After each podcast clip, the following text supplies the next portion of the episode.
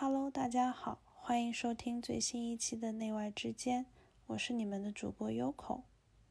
这一次，我们来讲一个发生在我身边真实的领养女孩的故事。我有一个好朋友，出生两个月就因为是个女孩被抛弃了，亲生母亲的发小领养了她，直到高考前夕，她接到了亲生父亲的电话，说：“你其实是被领养的。”你的亲妈过世了，你来葬礼上看看她吧。这个故事的开头看似戏剧，但随着话题的深入，我们愈发感觉到了这个事件的普遍性。时至今日，我们仍能从网络中找到因为重男轻女而被迫消失的女孩的故事。那些被领养的女孩们之后的人生到底怎么样了，几乎无从可知。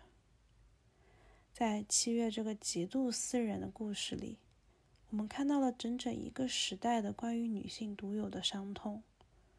那是一种被遗弃的恐惧，如影随形。这样的恐惧贯穿了七月的恋爱和事业，从在恋爱里被 PUA 到在职场上被 PUA。被遗弃的女孩们一直在想一个问题：是不是我不够好？你才会不要我。在七月的故事里，有伤痛，也有自我疗愈，有后来出现的治愈的伴侣，也有一路相伴的极低的自我价值感。那些生命中曾经闪过的“我不配，我不够好”的念头的姑娘们，也许这也是你们的故事。你当时想在在小红书的时候，为什么会想把这个事儿给 流量密码？我以为啊，嗯开玩笑哈，其实是，嗯，我我想发小红书是因为我，嗯，想要梳理和记录我怎么走到今天的啊这个故事。嗯，对，是什么时候知道的？高考前吧，十八岁。高考前应该是高考前两个月。当初为什么会知道这个事情啊？就是，呃，就是因为我亲生妈妈去世了，我是突然接到一个电话，让我爸让我回家，说家里有事儿。然后我当时第一反应是，是不是我爷爷去世了？因为我爷爷年龄很大。嗯，没有想到是。然后我爸就我回家之后，我爸就跟我说啊，就跟我说了这件事情，说是我我亲生妈妈去世了，然后说其实你不是我们亲生的，然后你得去参加。那个时候是什么感觉？嗡的一声，就是很神奇。是我，我小时候可能有一些记忆，是对这件事情有朦朦胧胧的认知，好像我知道这件事情，但是好像我又忘记忘记忘记，我好像没有这件事情发生。所以我爸其实跟我说的时候，没有很没有很诧异，就是一开始其实不太想去。因为我觉得很膈应，啊，你像是去参加一个陌生人的葬礼，但她又是你的亲生妈妈。对，那那个时候对于“亲生妈妈”这四个字是什么感觉啊？毫无概念，就是首先我也不知道她长什么样子，我跟她没有过任何的情感上的连接，嗯，然后，然后很神奇，就是我刚去的时候。我我对他的唯一印象应该就是他灵堂上的那张照片，嗯，然后我觉得哎，跟我长得也不像，不像，嗯，就唯一的印象就是这个啊。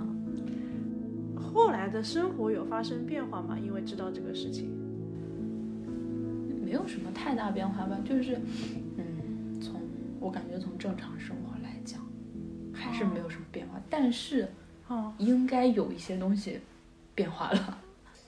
我跟我现在的家人其实有一些不太对劲的地方，就是你知道以前我我们家就是我爸我妈都超级爱我，然后我们家就是很有爱，嗯，三个人是什么玩笑都可以开，我什么秘密都可以跟我妈讲，嗯，我初中喜欢男生我都会跟我妈讲，这件事情发生之后，我妈对我就变成有一点有一点刻意，就是她会讨好我。啊，然后他的讨好会让我整个人浑身不适。就是我男朋友开玩笑说我有恐妈症，我不敢回家。是因为我不敢回家，不是因为怎么怎么样，是因为我妈对我太好了。但是这种好其实让你不适合，你非常反而有边界感了。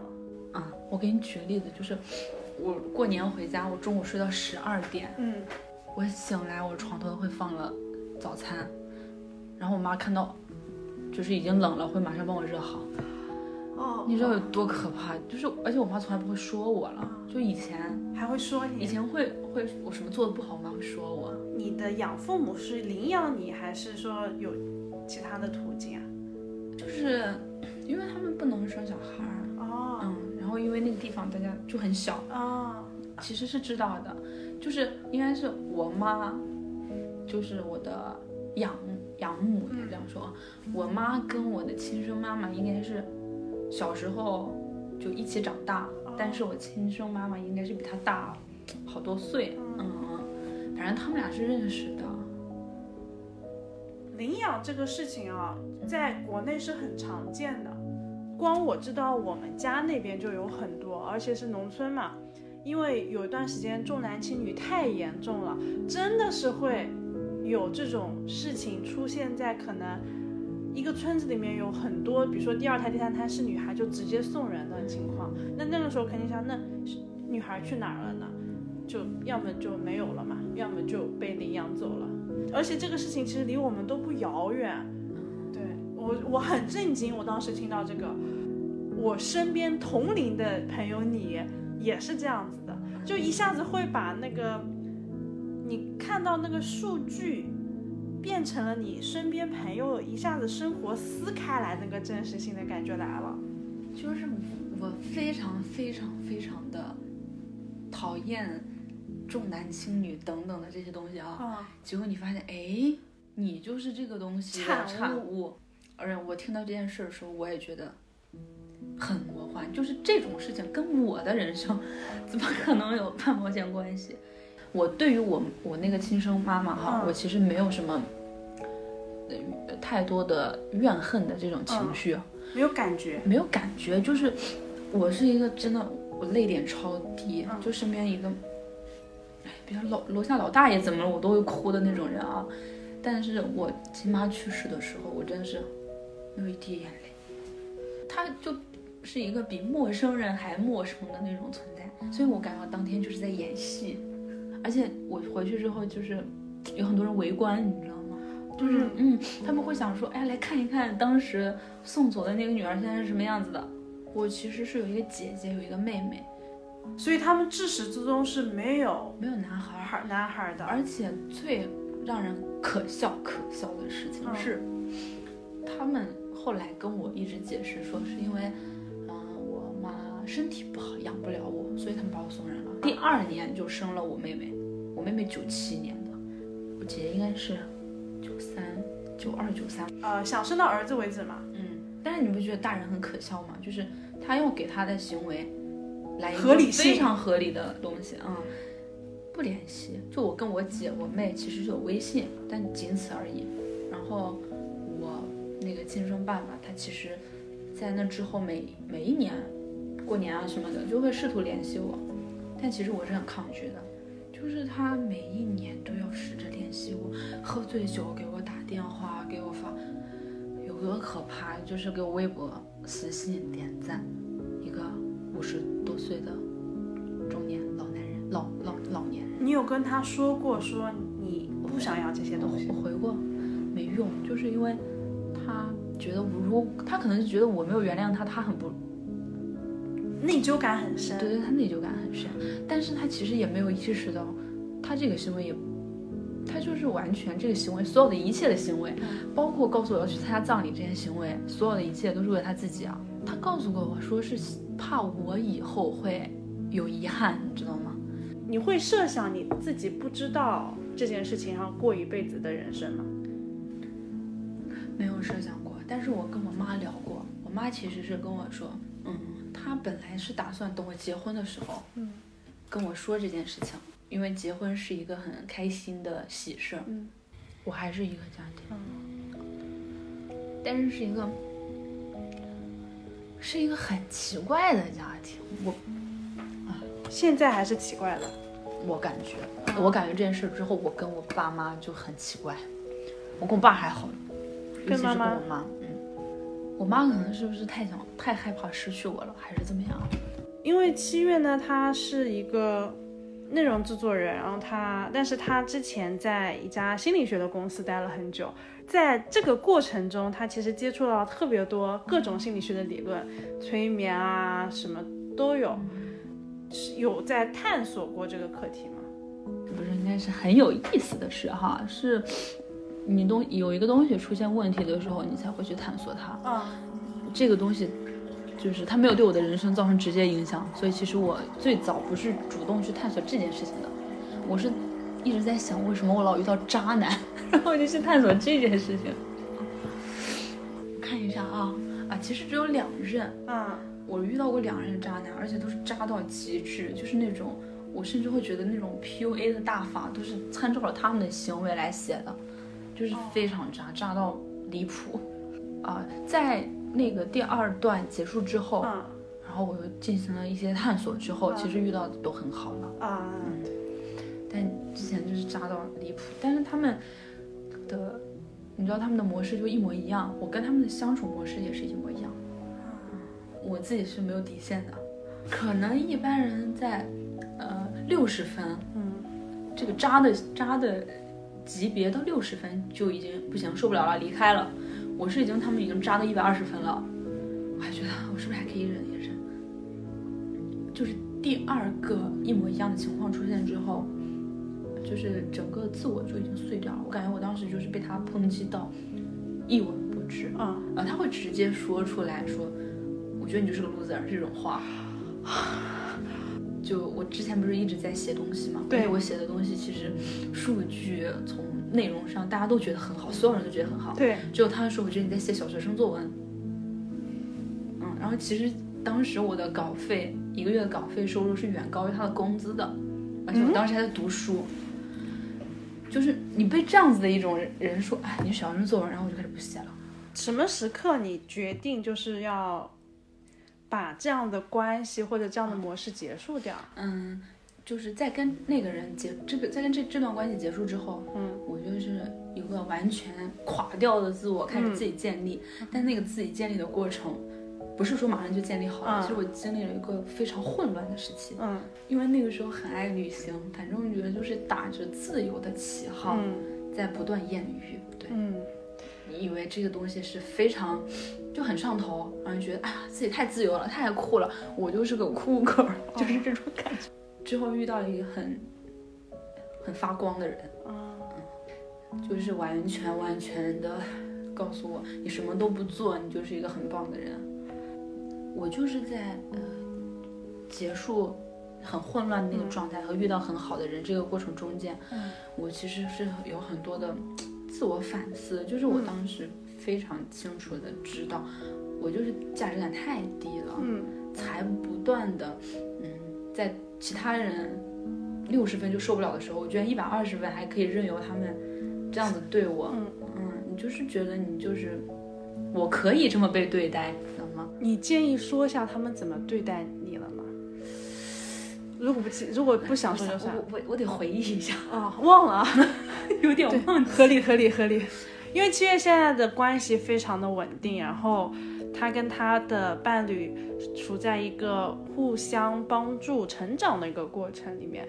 就你现在看到他和以前那个低自尊，然后在泥沼里的是完全两个人了。那个时候其实公众号刚开始的时候。嗯，他有做一个公众号，然后那个公众号十万粉丝左右吧，嗯，就是在那个时候就完全在一上升期，然后就白嫖我给他写了大概五六十篇文章，嗯，然后 free，嗯，不行了，然后在没有告知我的情况下把这个号卖掉了，一六年的时候完全在上升期的时候。当然，他做的东西其实比这些东西更更更更可怕的，啊，这是第一个比较比较渣的，嗯。第二个比较渣的就唉，应该是跟我在一起的时候，同时跟其他人有约会，嗯，然后他也会带我认识他的朋友，告诉他们这是我女朋友，但是他也应该有带别的姑娘，啊，他朋友可能对此习以为常，他当时认识我的时候就跟我说，我大概睡过有二十几个人，就冷冷暴力，就是玩消失，嗯，所有的错误，所有的问题都指给你，嗯，反正就是这种常见的渣男事件啊。但是不得不吐槽一句啊，大家渣起来还真的很统一。你遇到我的时候，我当时的男朋友啊，嗯，其实他，我跟他在一起两三年，我感觉他是超级超级超级治愈我的。也不知道你之前经历过这些啊，但凡我知道，我就早点拉你来做播客。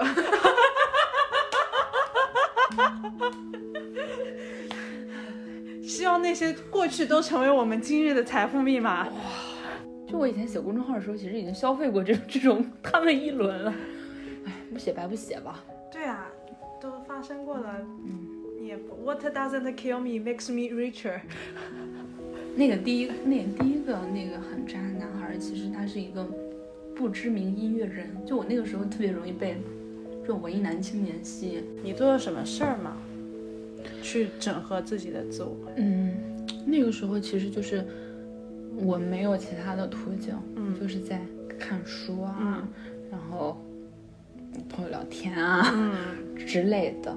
真正真正从那个里面走出来，其实还是因为另外一个人的出现。在我之前遇到的都是那种把价值踩在脚下的那种，嗯，然后又遇见了一个觉得我完全把你捧在手心，觉得你就是一个特别棒的姑娘。那是种什么样的感觉？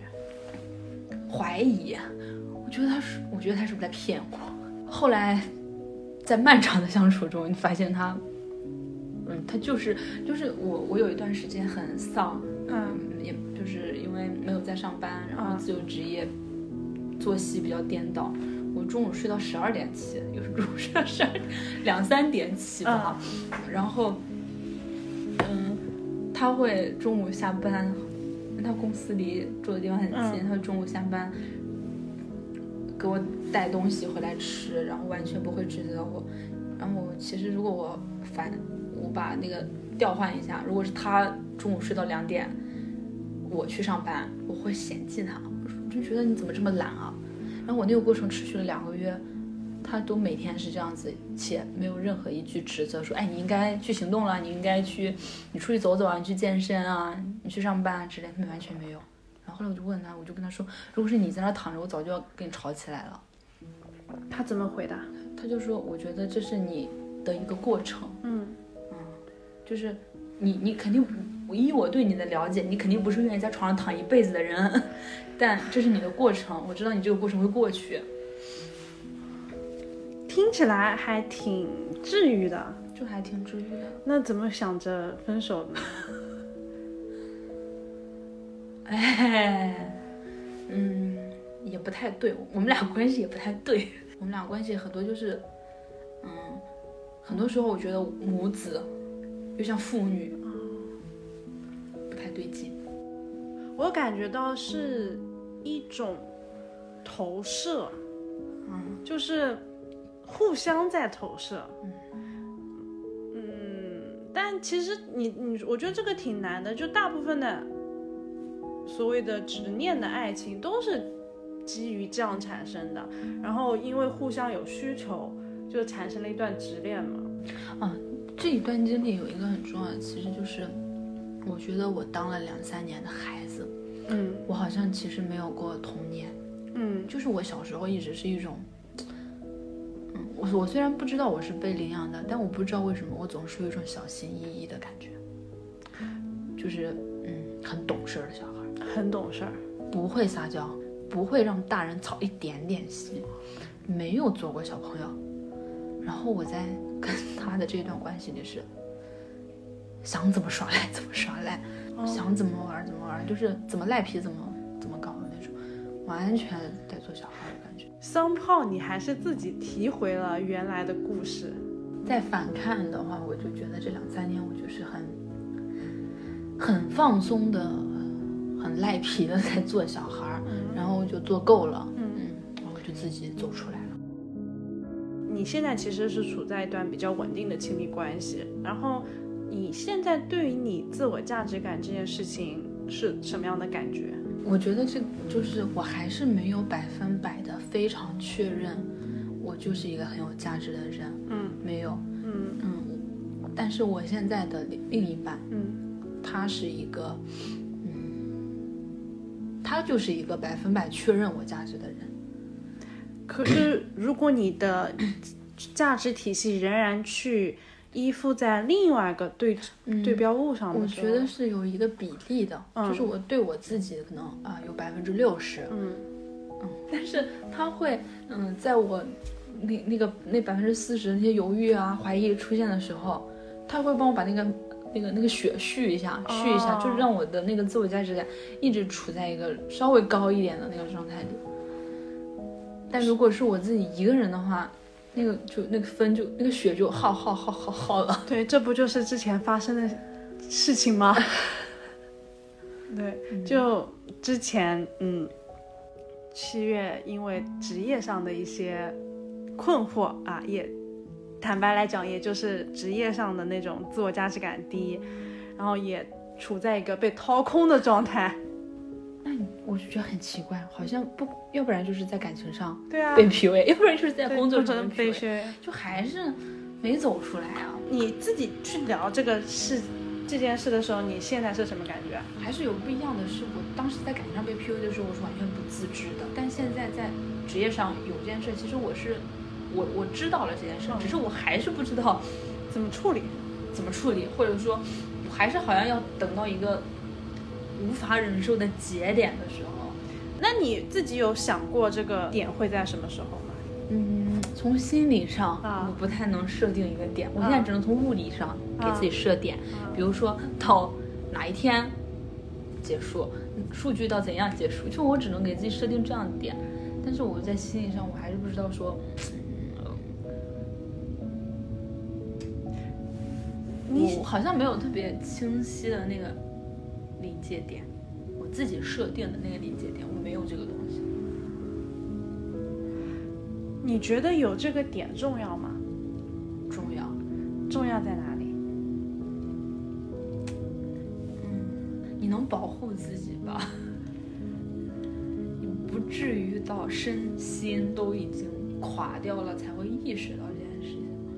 你其实，在漫长的自我成长的过程中，开始重建了一个新的自我。可是，这个过程里面，你仍然选择在某一些节点，自己给自己递刀子，嗯在捅自己。嗯啊，你说到这个，我就发现其实，在我的生活中，我是，我之前在课课程里也有探索到这个东西，就是我会经常对自己做一些毁灭性的行为，就自己捅自己的。我跟你讲啊，我以前也是这样一个人。我们俩不是有有面对一样的课题嘛？去年的时候，嗯，也是知道了以前那些事情嘛。因为我我是失忆，你是相当于别人领养你，你到十八岁才知道我是失忆。就我我小时候被遗弃过，啊对，然后但是这个遗弃它不是一个。呃，像你那样的遗弃到这个程度，就是其实就是小时候的那个自己觉得爸爸妈妈不要了，然后很危险，有那种生死边缘，我差点被冻死过。如果放在美国那种就是类似于疏忽管照顾的那种被遗弃，所以我有有跟你出现过一模一样的 pattern，然后什么自我攻击啊、自毁啊这些我都经历了一遍。就是好的东西来到我这儿，我就我毁掉它，对我提掉它，对，就是毁掉。我是见不得一个东西好的，就是我一定要毁掉，所以我对外的攻，我要么就对内攻击，然后我要么就对外攻击，而且这个攻击一定是毁灭式的攻击。我还有个特别重要的特征是，呃，我不相信爱。第一段 awake 之后，会发现其实那只是一个被恐惧包裹的生灵而已。啊被恐惧包裹的身体，这种 pattern 是很像的，就基本上被遗弃的，有那种被遗弃的创伤的人，呃，会有原就是对死亡的这种恐惧感和对于这种被遗弃的恐惧感，会直接导致一个人的自我价值非常非常低。嗯，我之前的两段感情最大最大的恐惧就是被遗弃。就其实他们就是个垃圾，就算被垃圾遗弃，你也是很害怕被遗弃的。我觉得我当时最大最大的恐惧就是，嗯，就是就是被遗弃。那个好像那个那个感受完全回到了当时，而且全部变成自我攻击，就是是的，一定是因为我不够好，我才被放弃了，我才是被放弃的那个人。对，一定是因为我不好，他们才不要我了。就所有的东西都变成了不断自我攻击，自我攻击。对，其实这个还挺。挺需要力量去自己走出来的，除了自己，别人也帮不了你走出来。反正所有的个人成长都是这样的，只有，就算我们可能了解到这已经是一个事件，它可能会对我们造成一些，它已经对我们造成一些实质性的影响，但如果自己不想去面对，我们永远能活在一个自我去用恐惧编织的一个合理化的牢笼里面，然后就不走出来。被遗弃的恐惧还是挺多女性会有的体验，就是大很多人在小时候因为重男轻女这个事件，特别是女生有那种在家里不被喜爱、不被重视，然后被忽视。一般这种情况下，你在很小的时候就会出现被遗弃的恐惧的创伤。对，我觉得像像我这种，还或者你这种都属于比较。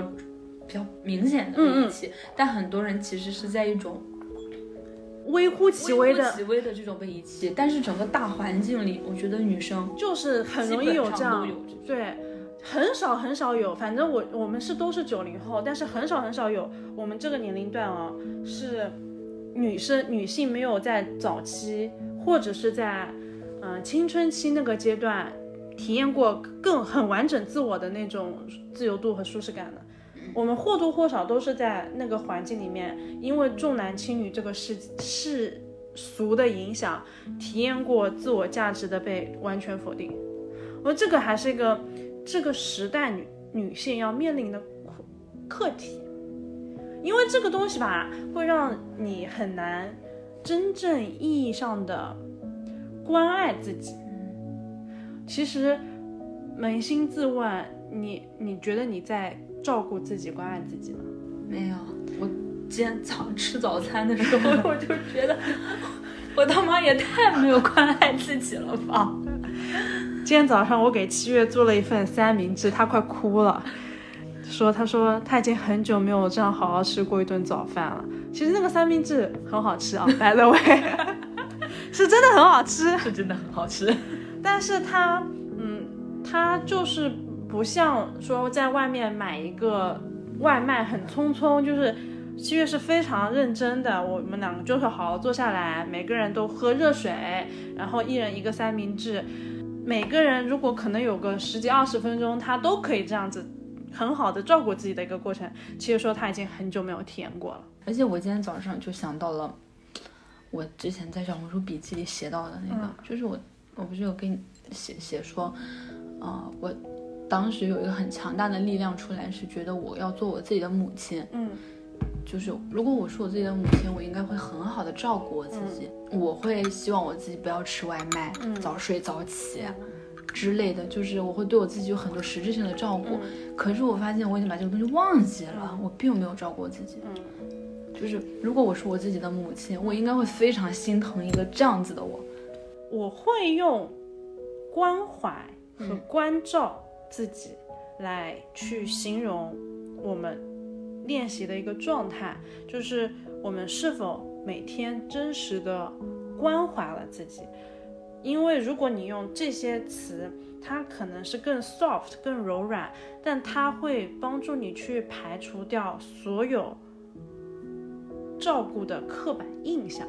如果你小你小时候被疏于照顾，你可能会对某一些特定的。行为和仪式有很强的执着，但那个是不是真的我们在关怀自己呢？也不尽然。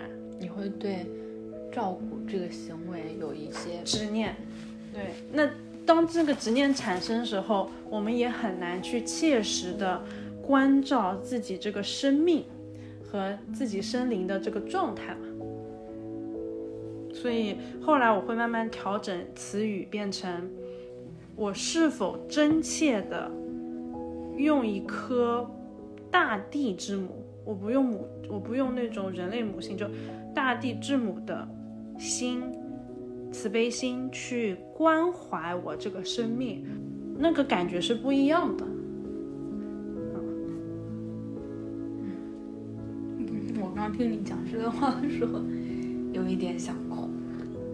哎呀，我答应今天不把七月搞哭，赶快赶快喝茶喝茶。对对，它还是一个阶段，对，它还是一个阶段。对对，我对于这个还是有一些，嗯，就是嗯，可能也是因为知道有这个认知，嗯，所以没有太垮掉。对，它还是在变化中的。对对对。只是在这个阶段里面，你想要修的是什么命题，那只有自己知道了。我当时跟嘉碧说，为什么要采访你嘛？是因为等这个水停了，这个茶没有茶味了，待会我们要泡一泡其他的茶，这茶一般。很多人啊，他看了很多心理学的书。但是，他的生活一成不变，就该 screw up 说 screw up，而且还因为看了心理学的书，他甚至给自己的 screw up 找了很多名词，觉得很牛逼。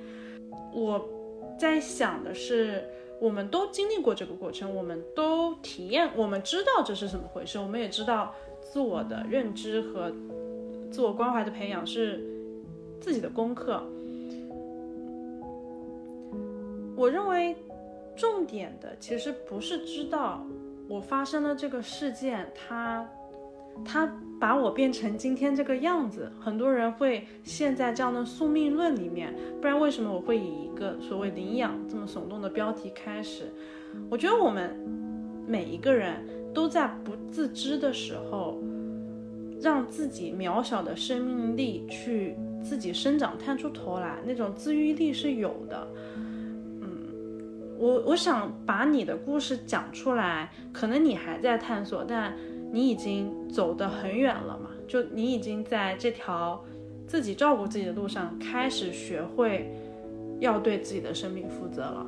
嗯，我觉得这个故事本身会比所有的书本来的有意义，会比所有你见到的名词和。走过的，嗯，课本上看到的那些词来的更有力量感。就如果一个人的生命，他的生命故事能去不断的回想、回想、回想，去激发到其他的生命，我们都在经历一个这个年代姑娘们都会经历的一个，大部分姑娘们都会经历的痛症，很多人。不知道，他可能是背后是这样的成因，但是他桑泡因为这个成因，过着这样子的低价值感的生活，低自我价值感的生活的时候，讲这些故事本身，自我回溯本身，我们自己去生活的好，去真切的、真正意义上的开始关心自己本身，是对于这个时代震动。阵痛群体最好的回响，如果没有这些回响，那就很难去真正的创造一个生命本身的浪潮。那这些阵痛连在一起，它是有意义的，它的意义是帮助在每一个体验这些创伤背后的人。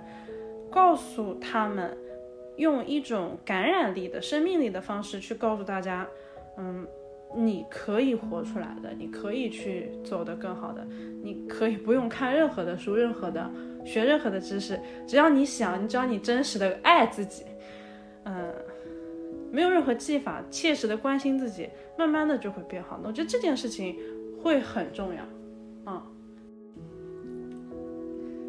七月快哭了。没有，我现在整个人又是无力，无力很正常。你毕竟明天还是一个要加班的社畜。唉，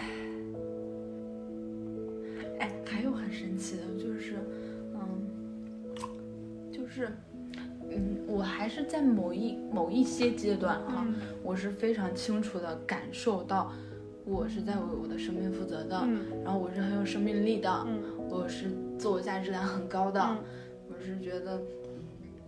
就我存在就是很有价值的一件事儿，就是我会在有一些阶段是有这个过程的，可是还是会断掉，断掉，嗯，是完全断掉了。就是比如说我这大半年的生活，我昨天晚上跟你坐在这聊天的时候，我觉得我已经很久没有这样子的聊天了。就是但这样子聊天，其实在我们以前的生活中是经常发生的，就是一些自我探索，嗯。嗯。一些这些东西，但是好像我这大半年是完全没有这个东西，然后我甚我甚至觉得我在语言上表达的我的精准度，都在消失，就是嗯，整个人很涣散，嗯，我觉得我以前是一个用词很精准的人，对，因为你被一个环境裹挟了嘛，而且其实。人是习性的囚徒，很容易会 lost 掉这个状态的。但换句话说，每一个你能够体验到这种存在感、自我的一个全然存在感的瞬间，它其实是小启示嘛，就是敲一下，哎，你要不要看看你原来应该有的样子嘛？这个水也可以哦，这是水是吗？对，我先做个结尾啊，欢迎大家收听这一期的内外之间啊，非常突然的一个结尾，因为我发现有一个小时了，不想再聊了。为什么不不想再聊呢？就是七月他有他自己的故事要去探索，他可能到现在还不是一个结束的阶段。我觉得这期播客全当一个他现阶段的记录。是一个很合适的切片，可能它在再过一段时间，它会有一个完全不一样的状态。记录很重要，你能听到真实的声音、真实的迷思，那些自我的鼓励和自我的挫败感的坦诚，都会一点一滴的帮助你回归，然后帮助你看到你真实的样子是什么样子的。嗯，所以。今天就到这里结束了，谢谢大家的陪伴。然后，如果你对这一期有些任何想说的，欢迎大家在留言区跟我互动。嗯，我们讨论了一个可以很严肃、很创伤，但也可以很轻松的自我成长的话题。希望这一期播客能在一些你比较困难的时刻帮助到你。希望这一期播客能让你知道。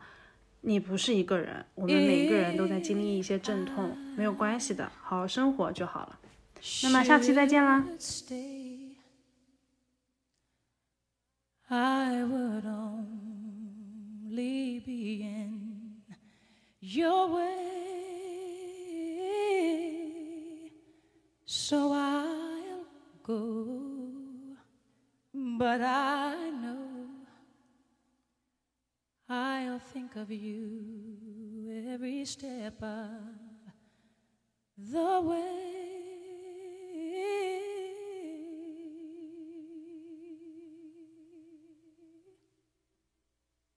And I